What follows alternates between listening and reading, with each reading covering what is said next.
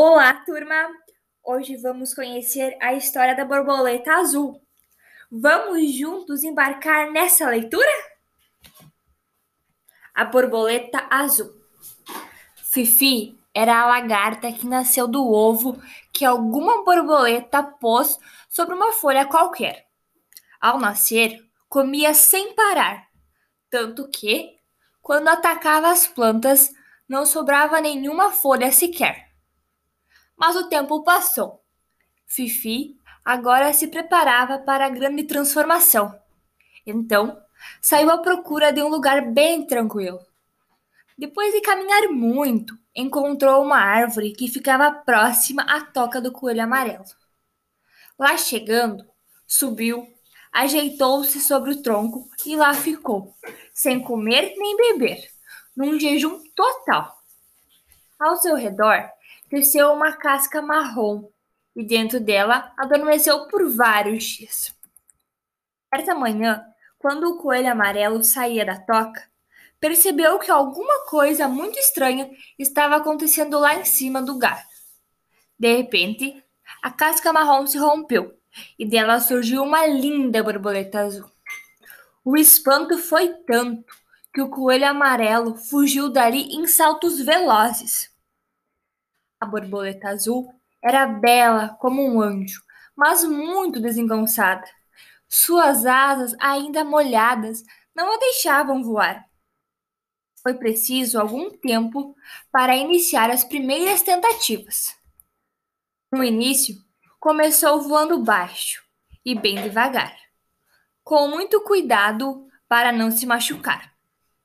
Outras vezes era bem atrapalhada pois durante os voos esquecia de bater as asas ou as enroscava uma na outra. E quando isso acontecia, ploft! Caía estatelada. Mas quando mais caía, tanto mais insistia. Com o passar do tempo, a borboleta azul tornou-se muito esperta e estava sempre disposta a conhecer novos lugares. Tanto que Certo dia, decidiu voar para bem distante, muito além das montanhas azuladas que ao longe avistava. E assim, embalada pela suave brisa, sobrevoou a imensa planície, rumo ao desconhecido.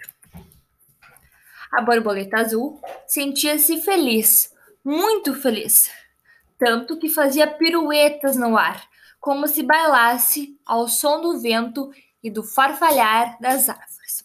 Enquanto bailava, canta, assim cantava. Voando no céu azul, eu sou feliz, feliz, festejando a liberdade de voar nesse mundo sem fim. Naquelas manhãs de primavera, por toda parte, as flores se derramavam pelo chão com o seu colorido e perfume. O céu azul era navegado por nuvens brancas, aves e variedades de insetos. No solo, crianças brincavam felizes. Cansada de voar, a borboleta azul pousou sobre um poste e do alto ficou a observar o vai e vem dos homens. No início, ficou assustada, mas logo foi se acostumando e passou a admirá-los. A partir de então, todos os dias pousava no mesmo lugar só para vê-los passar. Após longos passeios, a borboleta azul procurava abrigo em algum galho frondoso e lá ficava relembrando coisas que tinha visto durante o voo. Um gesto entre os homens lhe chamou a atenção. Duas criaturas se encontraram e, sorrindo, deram-se as mãos. A borboleta azul mesmo percebendo as diferenças existentes entre as espécies, sentiu uma grande simpatia pelos homens, tanto que, se pudesse, entraria no casulo e de lá sairia transformada numa linda mulher, como aquelas que vira passar. Certo dia, a borboleta azul acordou indisposta. Não se preocupou, pois sabia que estava nos dias de pôr os seus ovos. Tranquila, se deixou atrair pelo perfume das flores de um belo jardim. Ao saborear o doce néctar, escolheu uma folha e nela pôs os ovos. Mal tinha terminado, sentiu um terrível mal-estar. Suas asas de repente ficaram pesadas e suas patas já não lhe obedeciam. Tambaleando, tentou se firmar sobre uma flor. Nesse momento, sentiu alguma coisa prendê-la. Pela primeira vez, estava próxima do ser que tanto admirava. A sua presença a encheu de alegria. E sem nenhuma resistência, se deixou pegar confiante da bondade humana. A borboleta azul ainda tentou se mexer, mas não conseguiu e ficou imóvel para sempre, porque o seu tempo havia terminado. Após examiná-la, o colecionador ficou muito contente por se tratar de uma espécie rara. Em seguida, levou-a para fazer parte da sua coleção.